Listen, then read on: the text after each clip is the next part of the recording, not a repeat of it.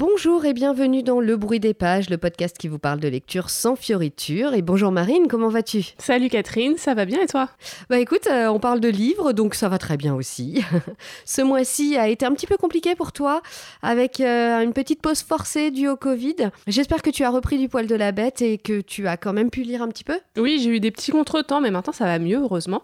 Et j'ai quand même pu me concentrer un peu sur mes lectures. Alors, comme ça fait deux épisodes qu'on vous fait des thèmes, on s'est dit que pour ce 14e numéro du bruit des pages, on allait se laisser porter par nos lectures du moment et on vous propose donc de vous parler de Les Graciers de Kieran Millwood Hargrave, Le cœur synthétique de Chloé Delhomme, numéro 2 de David Foenkinos, Le jeune acteur de Riyad Satouf.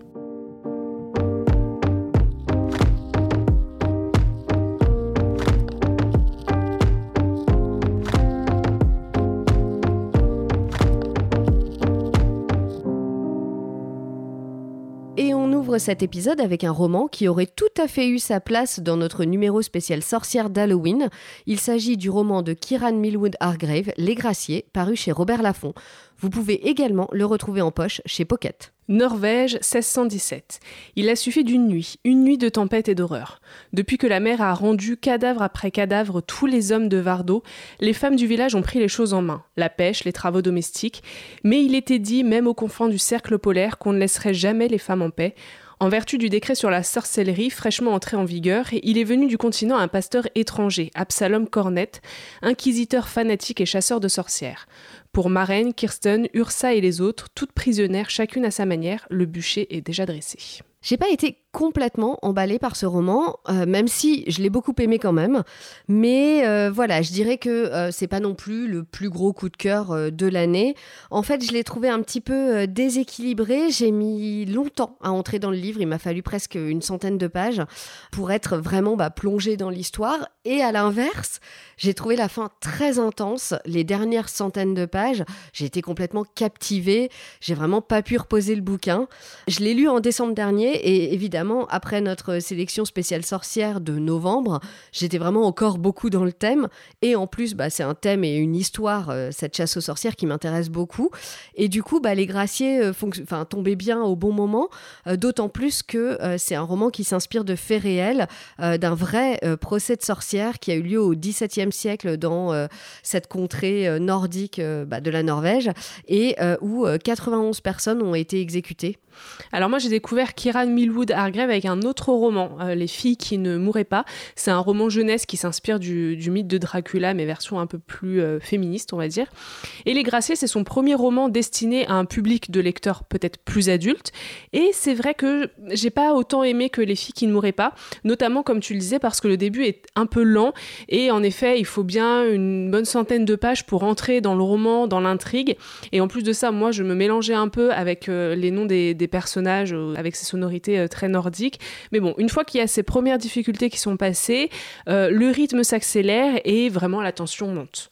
Oui, et moi, alors ce que j'ai particulièrement aimé dans le roman, c'est la description de cette amitié-amour qui se développe entre deux des personnages principaux, Marraine et Ursa. Je trouve que c'est une très belle description. c'est simple, c'est sans fioriture, c'est assez naturel et c'est, je trouve, ce qui la rend vraiment émouvante, surtout face à euh, la brutalité qu'on voit de, de l'autre côté des chasseurs de sorcières et puis aussi de certaines femmes qui, euh, bah, qui, qui, peuvent être aussi euh, brutales et, et méchantes. J'ai trouvé que Kieran Millwood Hargrave avait su créer un très très beau tableau de personnages. évidemment, on a Marraine et Ursa qui sont euh, bah, des personnages complètement opposés. On a d'un côté une fille de pêcheur qui est combative, qui euh, s'affirme presque même comme féministe hein, euh, au fil de l'histoire. Et de l'autre côté, on a cette bourgeoise de la ville complètement décalée sur cette île lointaine et solitaire, mais qui elle aussi, et je trouve même presque plus que tous les autres personnages, qui évolue beaucoup au cours de l'histoire et qui va devenir beaucoup moins naïve. Et puis, il y a d'autres personnages comme l'amie Kirsten, qui est très forte et indépendante et qui en fera les frais, ou euh, la belle-sœur euh, Samy qui euh, subit les préjugés, mais finalement qui elle aussi a énormément de préjugés envers les autres. Et puis, il y a bien sûr la, la bigote envieuse et manipulatrice. Et bah, très peu d'hommes dans cette histoire évidemment puisqu'ils sont tous morts en mer. Évidemment. Mais les quelques personnages masculins ne sont pas très aimables, on va dire. Voilà, pour le dire gentiment. voilà.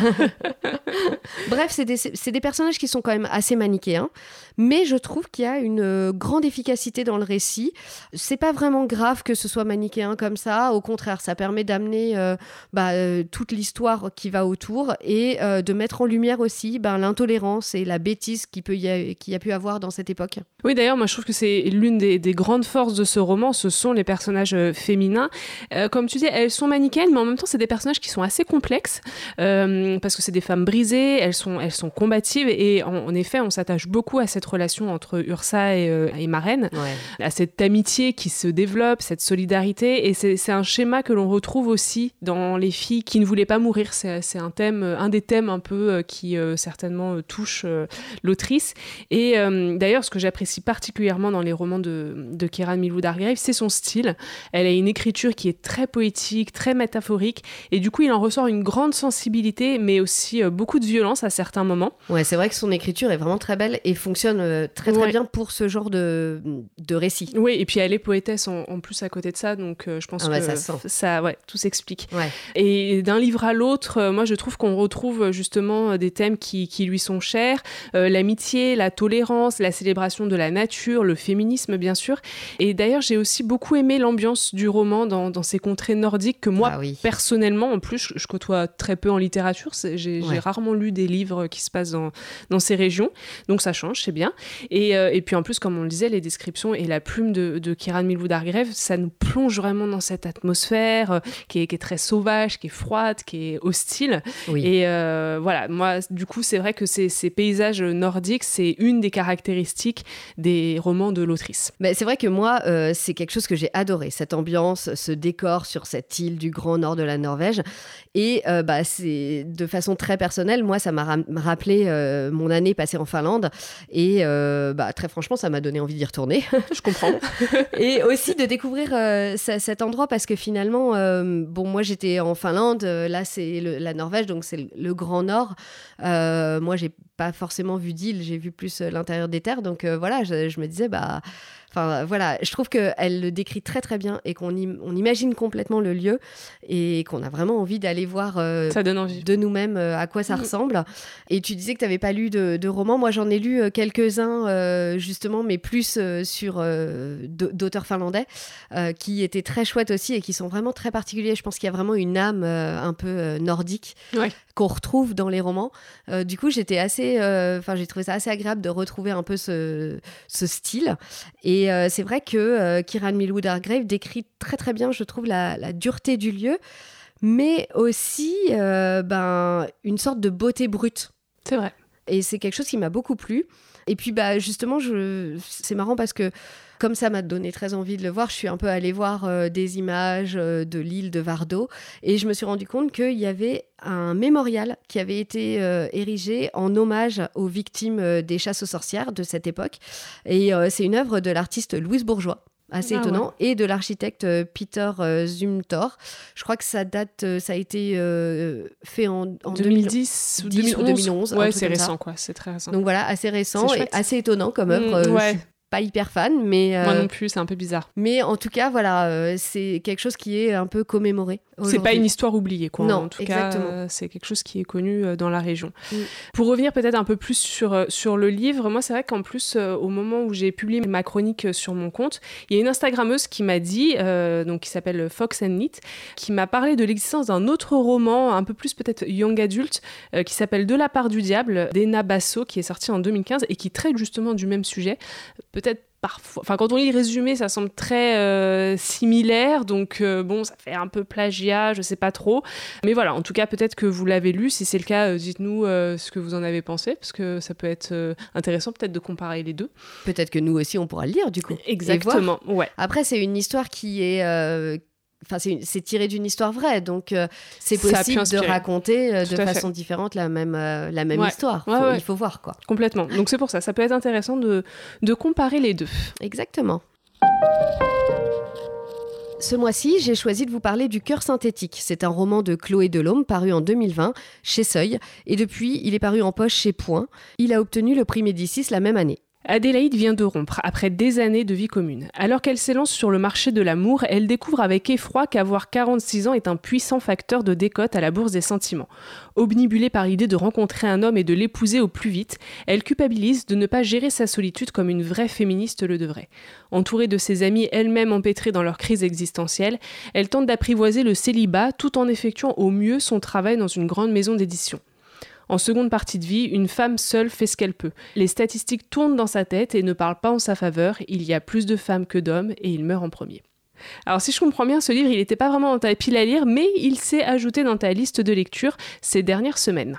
Oui, en effet, euh, j'étais vraiment partie pour lire un autre roman, dont je comptais d'ailleurs vous parler aujourd'hui, mais euh, deux de nos collègues euh, m'ont fait changer d'avis en parlant toutes les deux, et pas au même moment, de ce roman, et exactement de la même façon. Elles m'ont dit, tu verras, le livre est pas fou, mais la fin est géniale. Alors bon, quand deux personnes te disent exactement la même chose sur un livre, bah ta curiosité est forcément piquée. Hein. C'est vrai, ouais. du coup, je l'ai lu et bah j'ai envie de vous dire, euh, c'est un livre pas fou, mais la fin est vraiment géniale. Ok. Évidemment, pour chroniquer un roman, c'est un petit peu compliqué d'en rester là. Mais euh, vraiment, croyez-moi sur parole, ce livre vaut pour ses trois derniers chapitres et surtout pour ces trois dernières pages. Mais du coup, bah, je peux pas trop vous en parler parce que je voudrais pas non plus vous gâcher ce plaisir parce que cette fin, vraiment, elle vous emporte. C'est une fin parfaite. Ouais, bah alors sans nous parler de la fin, va falloir quand même nous en dire un petit peu plus pour nous donner envie de lire ce livre. bon, je dois dire que bah, je suis assez partagée pour le reste du livre parce que bah, j'ai pas adoré le style. Bon, j'ai pas non plus détesté, hein, mais euh, disons que ça, m'a, ça, ne m'a pas laissé indifférente, on va dire. J'arrive pas trop à savoir quoi vous dire sur ce style. Par moments, ça m'a vraiment saoulé parce que je trouvais qu'il y avait trop de, justement, de, de style un peu forcé, de tournure de phrases. Franchement, je trouvais que ça faisait un petit peu euh, parisienne bobo cool. Mmh, ouais. Voilà. et à d'autres moments, bah, ça me gênait pas, ça collait bien avec le roman. Et il faut admettre que, bah oui, ça va plutôt bien avec le sujet parce qu'on parle quand même de euh, parisienne bobo cool. Oui, ça euh, colle. Voilà, qui ont la quarantaine, qui bossent dans des maisons d'édition, donc bah, un style un peu parisien bobo cool. Tout est dit, quoi. ça va avec, quoi. Et puis, il faut dire que l'histoire est un peu déprimante. On parle quand même hein, d'une femme de 45 ans qui quitte son mari la fleur au fusil pour se rendre compte que finalement, bah, le marché de la séduction, c'est plus que ce qu'il était à ses 20 ans, que bah, soit elle est périmée aux yeux des hommes, soit euh, il reste plus que les hommes euh, avec un défaut de fabrication. Et euh, de toute façon, qu'à cet âge-là, bah, si t'es pas en couple et sans enfant, bah, t'es plus grand-chose socialement. Voilà, ambiance. ouais, ça donne envie donc tout ça. Vive la quarantaine.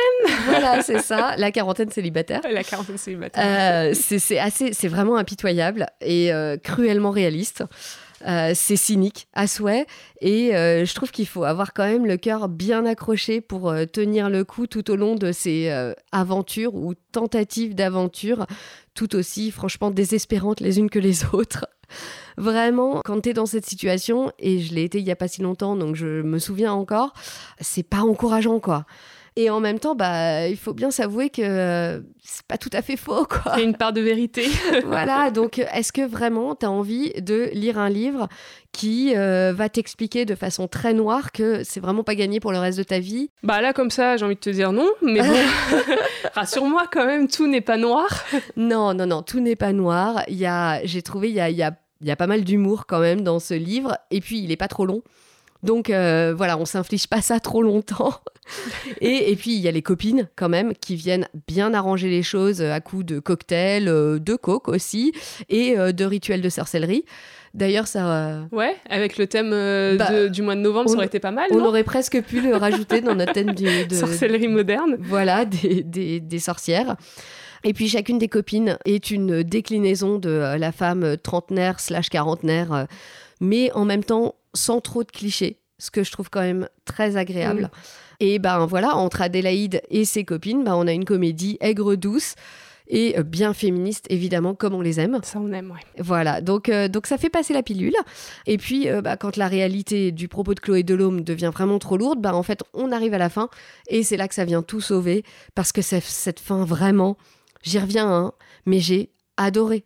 Vraiment, on peut, euh, il faut vraiment lire ce livre juste pour ça.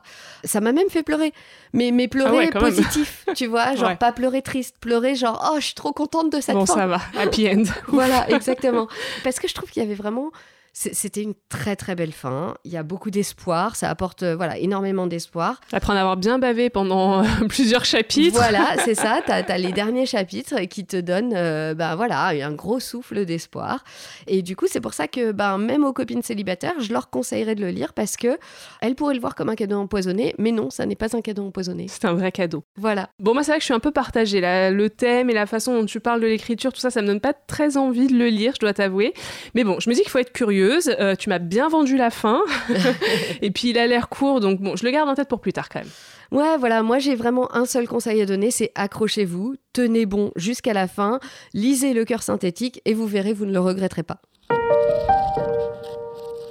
De mon côté, je voulais évoquer avec vous le dernier roman de David Fuenquinos qui est paru en janvier dernier, numéro 2, que vous retrouverez chez Gallimard.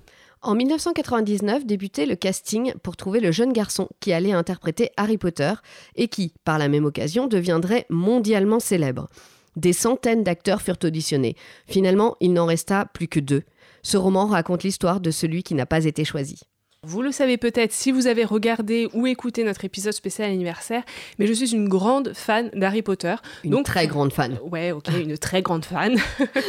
Donc, euh, forcément, en lisant ce résumé, je me suis précipitée sur le dernier roman de David Fuenquinos. Il faut dire que j'ai grandi dans cet univers et pour moi, ça a été euh, un vrai moment de nostalgie, de se replonger dans, dans la saga et surtout de revivre le début de ce phénomène euh, incroyable qui est devenu euh, Harry Potter et qu'aujourd'hui euh, tout le monde connaît. Et euh, du coup, on peut dire que le roman se, se divise un peu en deux parties.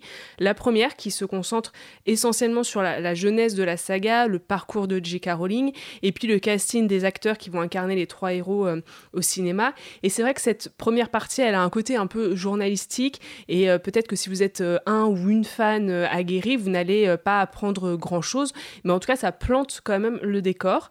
Et puis, surtout, on revit quand même la naissance d'un blockbuster.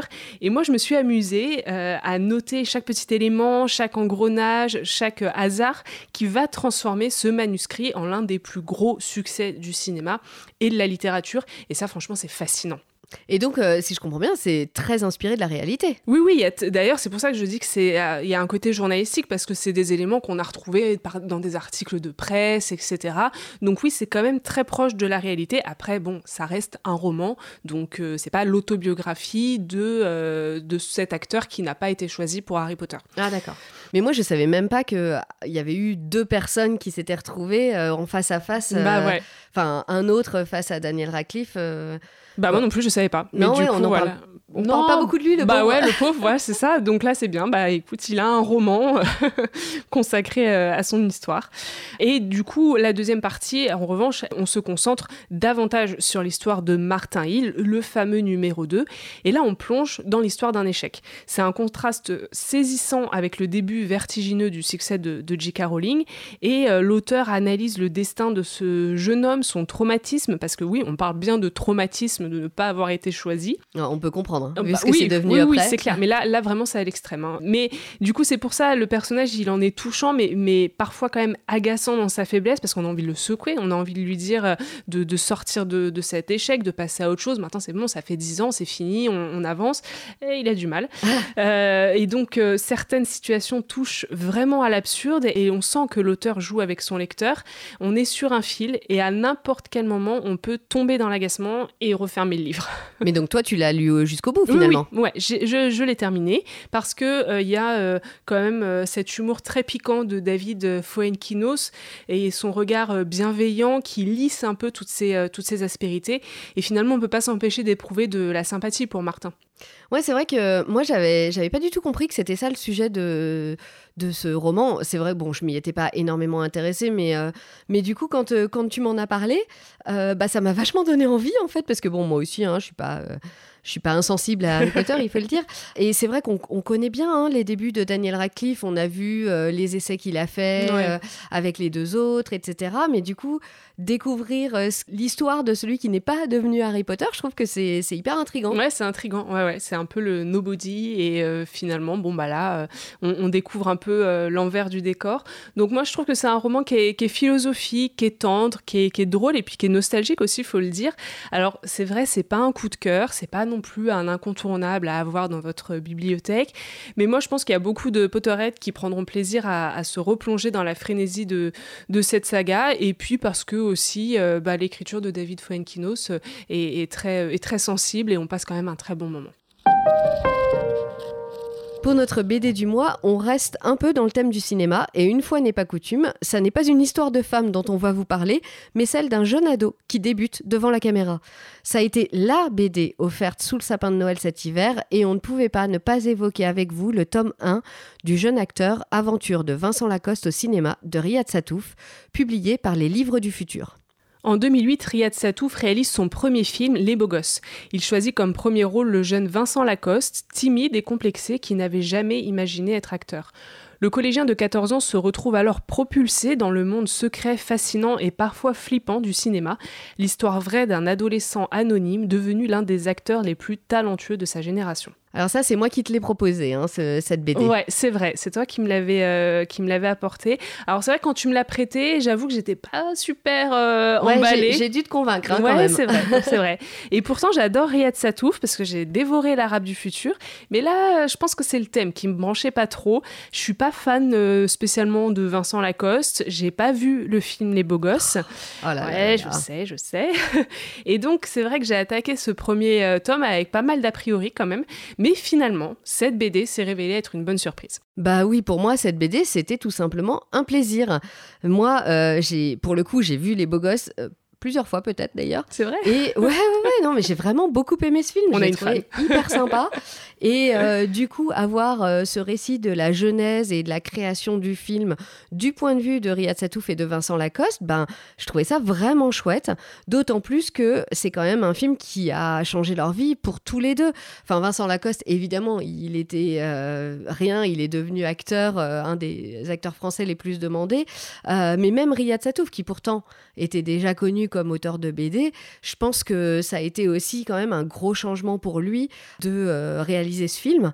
Et du coup, bah, c'est très intéressant, je trouve, de, découvrir leur, euh, leur regard de, euh, sur comment tout a commencé.